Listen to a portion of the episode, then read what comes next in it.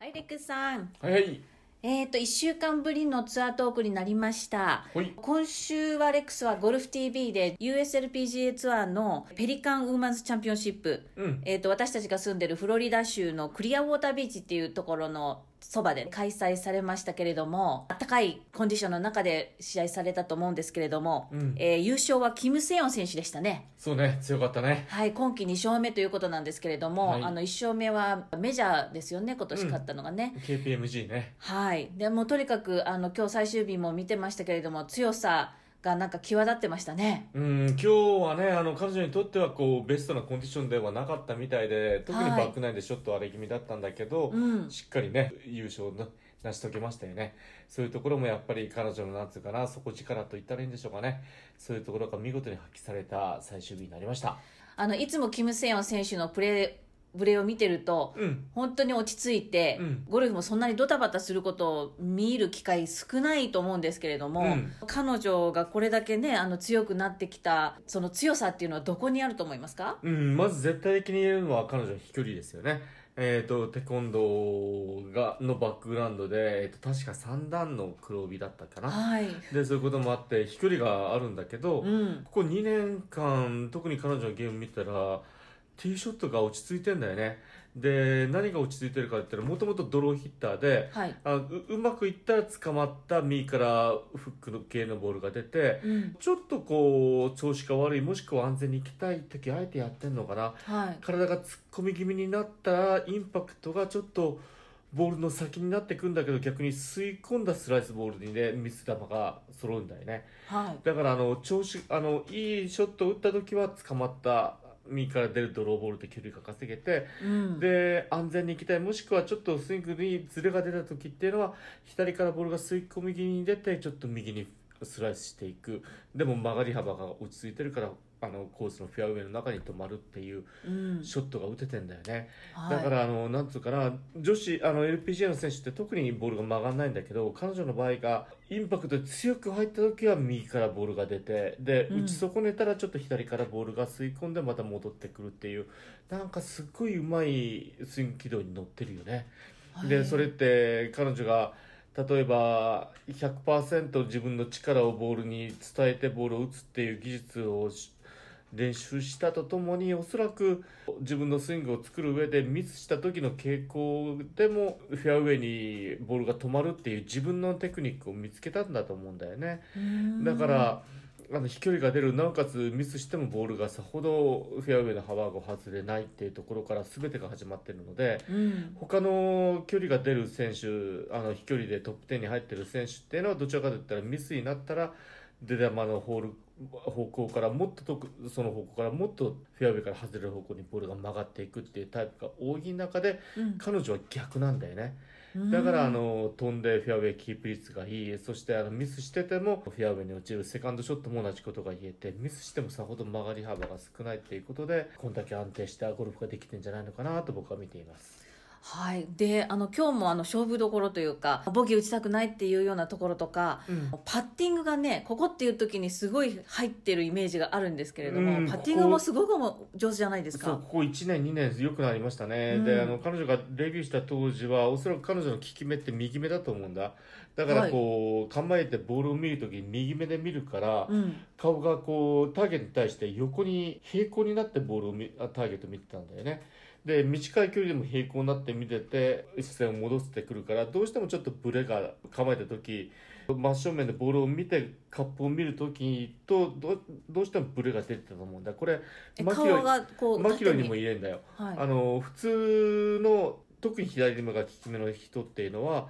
特に短い距離になったら構えてターゲットを見る時って左手で見るから左手の下に右目がこう動いてきて首っていうのはこう左右に動くんだよね左右って右目が左目の下に潜り込むような感じでしかあのターゲットを見るんだけどうん彼女の特徴は逆に右目が左の上を向くあ向くような感じでターゲットを見て構えて打つタイプ、うん頭ちょっと上がるってことですね縦にそうそうそううんそうそう、右耳が高くなって左耳が低いような感じかな、はいでそうしてたらあのストロークもどちらかというとこう外からクラブが入るようなパッティングストロークになってたんだけどうんその傾向もまだ残ってんだけどそれがだんだん少なくなってきてるよね、うんでそれが去年の後半ぐらいから言えたと思うんですけど今年はは特にその傾向が少なくなってきてるから、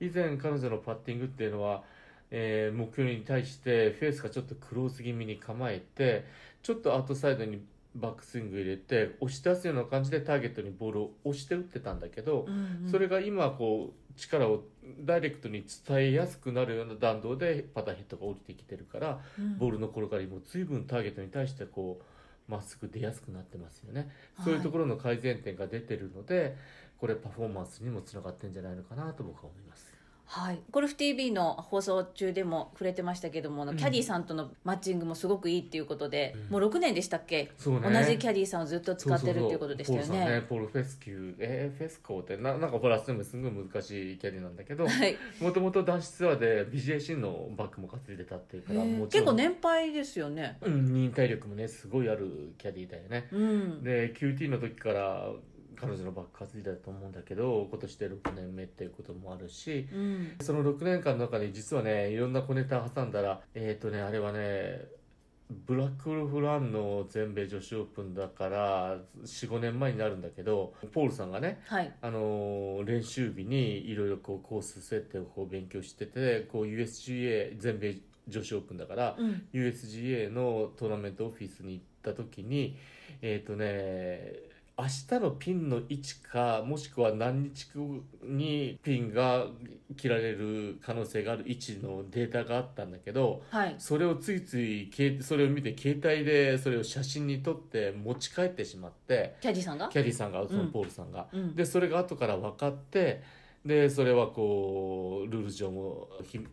秘密なことを勝手に盗んだってことだからはい、もう失格になったんだよえ、失格になっ失たの格。になったのあら厳しいの出れなかったのその全米女子オえ知らーなプかンっにたそういうことがあって、はいそんなこんなもんあって普通だってそんなことがあったらあの選手も何してくれんのファイヤーみたいな感じですよねファイヤーだけどそんなことがありながらもずっとキム・センヨンはねあのそれ以上に彼のいいとこが分かってるっていうのもあるしいろんなこう、人間のキャパがでかいっていうかねあの、器がでかい選手なのかな、うん、でずっと彼をずっと使い続けもうて信頼してるんですね。うんでそれで今年で6名に目になんだけどもう今週終わってひょっとして来週には世界ランキング1位になるかもしれないけどはい、そんなこんなでいいチームワークができて QT の時から今となったらもう全く選手のレベル的にも全然もちろんね、うん上がってるし、うん彼と共に女子ツアー生活をずっと右肩上がりにずっとこう成長し続けてるって関係を築けてるっていうことであるからそういう自分のベストのパートナーのキャリーもいて、うん彼と共にこう上手くなり技術的なとこでもだけどショットのことも言ったしパッティングのことも言ったしもちろん、はいもちろんアプローチのいろんなこう選択肢も増えてるし、はいっていうことで毎年毎年確実に上手くなって現在の地になってるよね、えーしっかりこうなんつうかな地に足をつけたあー強い選手ですよねそうですね、うん韓国人にしたら珍しいですよね一人とキャディーをそんだけ長い間やって優勝した翌週にキキャリー変わること往々にあるから多いですよね韓国人ってね選手えってなな何僕何悪いことしたみたいなうんそうあの嘆いてますよねキャディーさんねうなんで僕ダメなの、スイングコーチもねしょっちゅうね変わるし まあそれはそれなりにもいろんな目標もあるとは思うんだけど、はい彼女の場合はプレーで見える以上に肝の座ってるって言ったらいいのかな、うんうんうんあの器量の大きさっていうのをなんかこう感じるよねそうねなんか伝わってくるものありますうんね、そういう選手ですねはいえー、とそれで今週の行われていたコースなんですけれども、うんまあ、画面から通して見るとすごい広いフェアウェイの広いワイドオープンなコースに見えたんですが、その割にはスコアそこまで伸びてなかったんですけども、うんどんなコースでしたかちょっと簡単に教えてください。もともと1925年だったかなドナルド・ロスが、あのオリジナルのコースを作って、いそれからまあいろんな公開集とかも繰り返して行われたんだけど、えっと2年前にまたリストレーション元のオリジナルの近い状態にコースをまた戻していこうっていう改修が始まってはい、今回の状態に移ったんだけどあの完全なプライベートコースですか完全な無償エクスクルーシブなもう超プライベートコーあス結構じゃあうんメンバーなるのも大変だあぐあら大い、変ですねえー、そうなんですねね、そのコースで、えーとここの一族ドイルさんの一族がこのコースを買買収して、はいえーとまあ、こう力あまたコースをいろいろ良くしてってやってきたコースなんだけどねはいで今日の放送でもあの出てきたと思うんだけど、えー、と去年からあのマスターズのあのチェアマンになった、はいえー、とリドリーさんかはいフレッド・リドリーさんが現地に来てたんだけど、はい実は彼もこのコースのメンバーなんだって。あフロリダうにん住んでる人なあんですか、のもともとはタンパの出身であー大学はフロリダ大学あそうだったんですね、うでマスターズこれ今回ねすごい聞いたかったのが、マスターズのそのチェアマンになって今言ったよね、はい2年前になったんだけど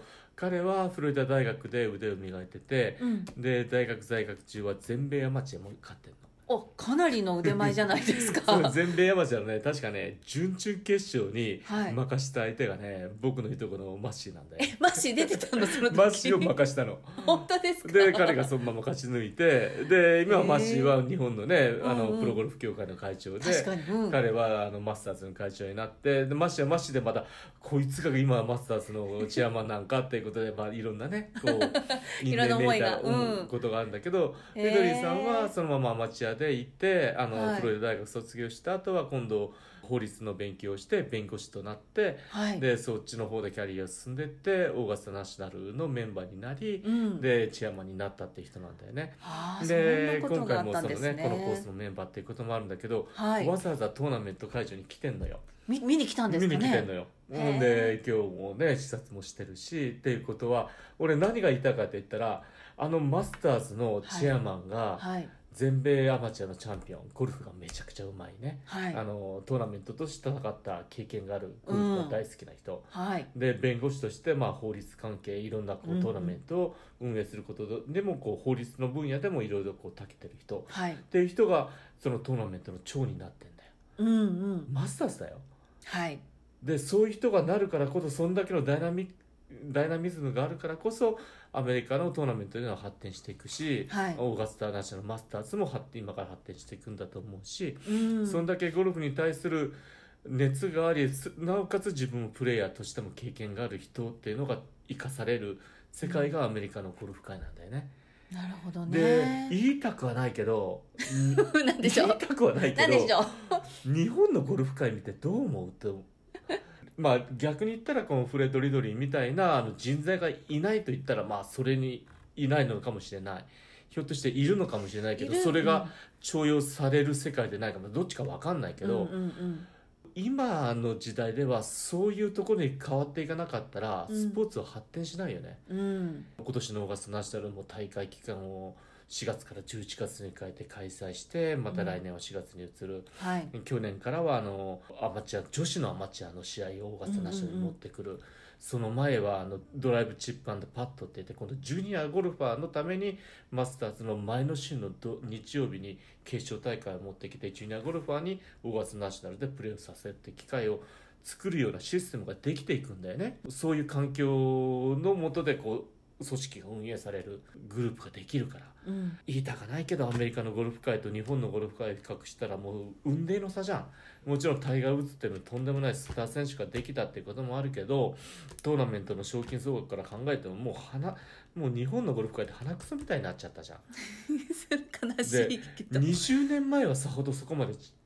そこまで差はなかったのよ、はいそれがこう時代の流れとともにアメリカのゴルフ界っていうのはそこまで変わってきてんので日本が変わってきてるかって言ったら残念ながら変わってないね変わろうともしないし変わる必要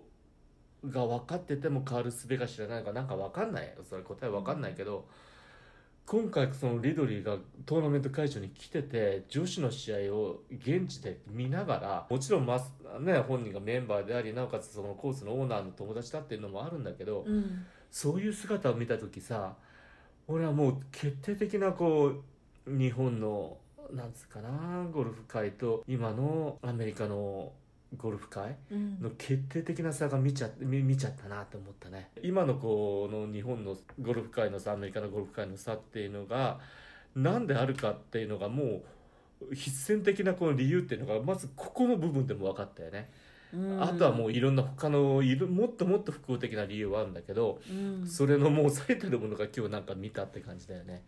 どっかで誰かがこれ声で上げなきゃいけない世界かななんて思っちゃったよね今日はねうんあのマッシーさんなんかそういう意見持ってるんじゃないですかうーん持ってると思うけどねそうだよね、まあだかね、らそれうん一人ではできないのでねどうしても賛う同んしてくれる人も集めなくあの集まってこなきゃうんできないことだとは思う思うんですけれどそうなんだもよねでもそっちの方向にね、もう早から薄から変わっていかなかったら、うんもう時代の流れに取り残されちゃうよねねえあのななんか今回このリドリーがこの現場に来て見てた姿を見てたらとことん感じだねまあ、そこが日本に今すごい必要なのかなっていうのあをーレックスがすごく感じたっていうことですよね。そうそうだって選手は頑張ってるよ、うんうんほんで今から出てくるジュニアの子でアマチュアの子今からプロになる子ってみんな一生懸命頑張ってんだよ、うんうん、ほんで特に男子ツアーで言ったら男子ツアーでなんでね試合数が少なくなった人気がなないかってす全てなんか選手に幸せがいってるように見えるけどうん実はそんなとこじゃないのかななんて今回思っちゃったよね。はいね、その辺あの本当そのうちそのうちじゃなく て今すぐになんかやらないとねレックスもちょっと頑張って声上げてみんなそういうのに賛同してくれる人探しましょうよじそうゃいうことがあるっていうことだけどねあの、うんこの機会にちょっとね一言言いたかったね。あはい、まあ、そこの、まあ、そういう話はじゃあまた別の機会にたっぷりとししましょうか。そう ねはい、えーということで、えー今週の試合を振り返ってもらいましたけれども、えー来週はあのこアメリカはサンクスギビングウィークということで、うんあの男子も女子も試合ないんですよね。ない、うんうんということでレレックスは来週はどういうご予定ですか来週は1週間ちょっと空きましたので自はい分の練習もしながら、えっ、とフロリダの短短大2年生大学にゴルフ留学って言ったらいいのかな、いゴルフチームで活躍してる子たちがあの寮を追い出されるみたいだからサンクスそうよね。サンクスギブンウィークでそうそう追い出される来週から、うん泊まるとこないからあの、まあ、僕ん家に来て、えー、と彼女たちにちょっとゴルフをあの揉んでもらおうかと思ってます。おお楽しみですね若いお姉ちゃんたちと、はい、 じゃあ私もちょっとそこに混ぜてもらおうかしそら、うね。はい、えーじゃあその次のレックスの放送はじゃあそのテキサスの、うんえーボランティアクラシックですねそうですね。ボランティアアメリカ、はねい、でその次の週はいよいよあの待ちに待ったというか今年最後のメジャーの女子オープン全米女子オープン女子オープン12月開催っていうのもねえまあこれダンス並みに衝撃があるけどね、日本から16人ですかそらうねそれもすごいですよワクワクする話題です よで それはそれで楽しみにしてますはいじゃあ今日もありがとうございましたはいはいじゃあまた次楽しみにしてますよろはいしくどうおも願いしますありがとうございまありしがとうございたます